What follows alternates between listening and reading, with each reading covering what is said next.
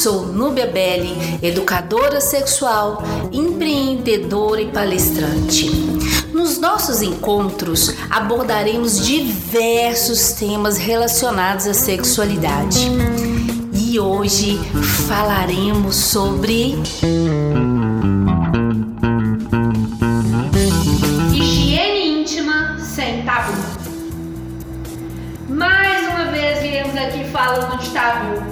acredito que falaremos muito ainda. Mas hoje o assunto será a higiene íntima feminina. Portanto, mulherada, deixa a vergonha de lado, pegue aquele espelho, espelho meu e já comece a se observar. O autoconhecimento faz toda a diferença na hora da sua higiene íntima, sabia? E a partir de hoje, você conhecerá cada detalhe da sua fofa. E isso é fundamental para o seu processo de autoconhecimento. Lembrando que, caso perceba alguma alteração em algum momento, gente, sempre digo, procure seu médico de confiança, ok? Bem, o que eu fiz? Eu selecionei quatro perguntas que já me fizeram e vivem me fazendo nas minhas palestras e eu resolvi respondê-las aqui. Acredito que essas sejam assim as dúvidas mais frequentes de muitas mulheres. Vamos lá! Só que antes é, de começarmos, eu gostaria que a gente relembrasse é, uma coisinha que a gente sempre fala. Quando eu estiver dizendo vulva, quando eu me referir à vulva, é a parte externa dos órgãos genitais femininos. Combinado? E vagina é o canal que faz parte do órgão sexual e aparelho reprodutor feminino e a parte interna. Tudo bem? Então vamos lá porque a gente vai falar muito sobre elas hoje. Olha, uma pergunta que toda, toda mulher me faz. Posso usar ducha higiênica? Vamos lá. Nós sabemos que a vagina, gente, é uma região que possui uma flora bacteriana própria, né? E que a super protege. Se usarmos a ducha na vagina, lembrando que a vagina é a parte interna, nós podemos destruir essa flora, sabia? E aumentar o risco de infecção, podendo causar um cheiro mais forte que o natural, por exemplo, e até infecções mais sérias. Então, olha só, a flora bacteriana e a lubrificação vaginal, elas funcionam como um sistema autolimpante. Exatamente. Portanto, ducha na vagina não pode, ok? Pode-se usar a ducha para lavar a vulva, que é aquela parte externa, sempre da frente para trás, sempre da frente para trás, para que a gente não corra nenhum risco de entrar em contato com qualquer bactéria do ânus. Combinado? Outra pergunta que sempre me fazem: como devo secar a minha região íntima? É simples, para secar a região íntima basta uma toalha seca e limpa. Toalha comum mesmo, simples e pronto. Vocês podem estar achando, gente, mas isso, por que essa pergunta? Hoje gente vem sendo difundida uma, uma prática aí que é a seguinte: secar a vulva com secador de cabelo. Sempre. Então, vamos lá. Vamos esclarecer um pouco sobre isso? Olha, não existem estudos dizendo se isso é bom, se isso é ruim, ok? Mas a gente pode juntos analisar alguns pontos e tirar as nossas próprias conclusões. Eu acabei de dizer para vocês que a região íntima é muito sensível, concordam comigo? E, e que nos leva a tomar alguns cuidados. Vamos pensar? Alta temperatura do secador de cabelo. Gente, qualquer temperatura um pouco mais elevada pode provocar algum desconforto. Eu tive é, uma, uma mulher que compartilhou comigo uma experiência que ela sentiu um desconforto muito grande. Ela viu isso na internet e ela resolveu é, testar como seria e na hora do sexo e após o sexo, ela sentiu dor. Isso nunca tinha acontecido com ela. O que, que aconteceu? Quando ela usou o secador para secar a vulva, lógico que aquele vento quente entrou por todo o canal também. Além de ter provocado uma leve queimadura externa, provocou também um ressecamento vaginal bastante significativo. E nós sabemos, gente, que a lubrificação vaginal é fundamental para um sexo mais gostoso e prazeroso. E o atrito foi muito intenso, o que provocou fortes dores durante e após a relação que ela teve. Ela me disse que após essa experiência ela prefere mesmo é usar a velha e boa toalha, limpinha e sequinha. Então, além das queimaduras externas, podemos ter problemas internos também. Conseguiram perceber? Outra coisa, as mulheres têm o hábito de usar um absorvente diário para andar sempre sequinha. Ele também não é recomendado, pois ele pode provocar atritos, alergias e principalmente abafamento ali na região íntima, o que gera o quê? proliferação de bactérias e fungos. Costumo dizer que a nossa fofa precisa respirar. É isso aí. Portanto, dormir sem calcinha, ó, pode ajudar muito nessa questão. Mas tudo bem, gente, tá tudo certo caso você achar que não, não é legal, caso você não se sinta confortável. Mas eu sugiro, experimente.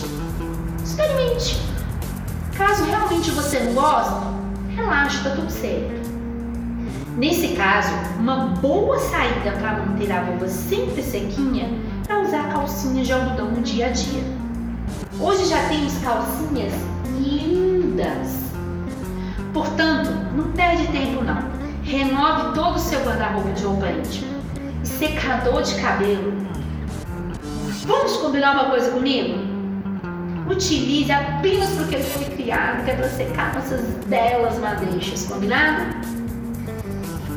Posso usar sabonetes íntimos? Essa é uma outra pergunta que muitas mulheres me fazem.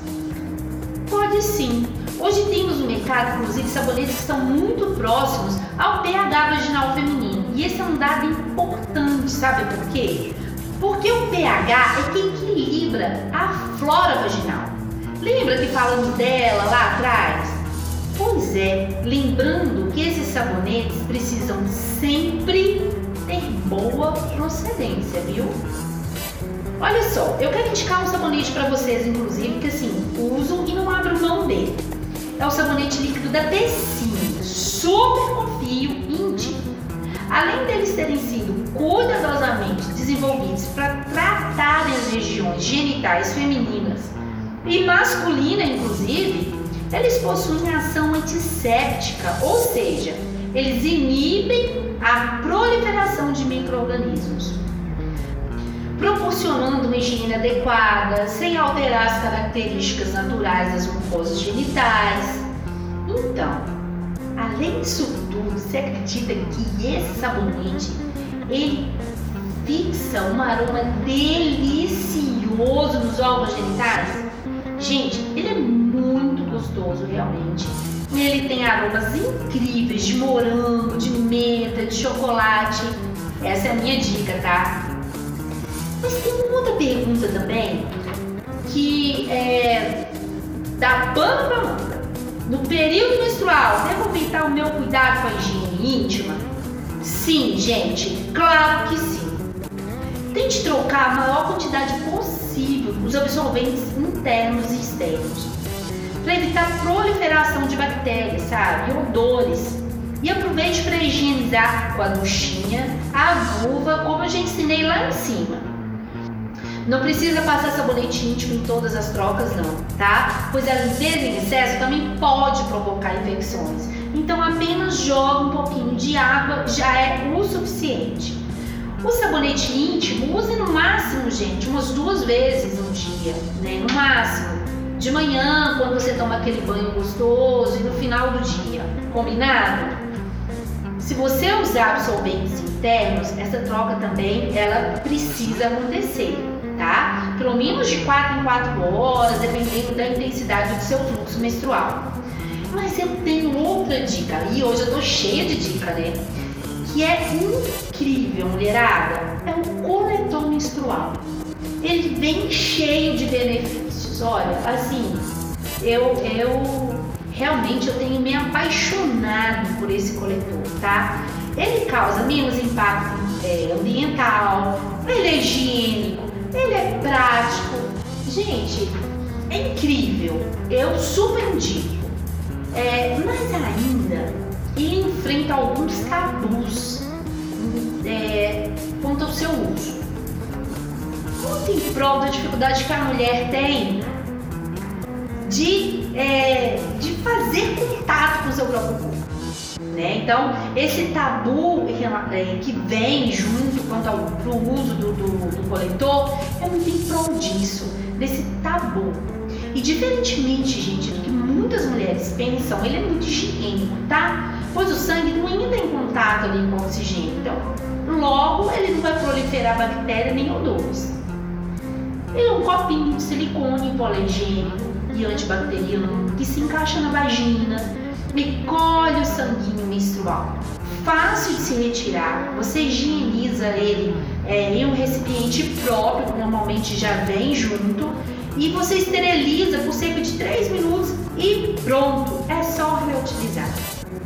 Experiências que muitas mulheres tiveram com aquele absorvente íntimo interno ah, não foram muito positivas, mas fique tranquila, porque esse coletor ele fica na entrada do canal vaginal, ele não fica lá no fundo não, e ele é de fácil retirada. Somente com o autoconhecimento que você vai percebendo a melhor forma de colocá-lo embora eles venham já com todas as explicações de uso. Mas você vai percebendo o seu corpo, a posição, a forma, a melhor maneira de encaixar. Se permita, se permita, porque a liberdade que ele nos proporciona é incrível. Você pode ir para a praia, pode ir para a piscina, pode praticar esportes com a maior tranquilidade. Eu costumo dizer que coletor menstrual é vida. Amo.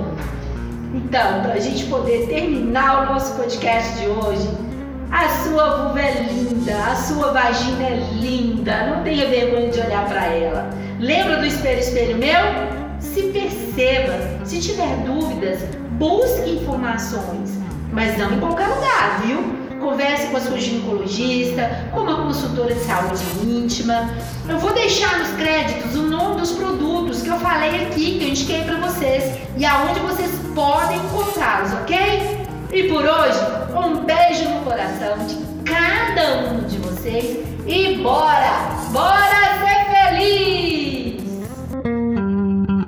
E esse foi o nosso tema de hoje. Fiquem ligados nos próximos. E lembrem-se, bora ser feliz!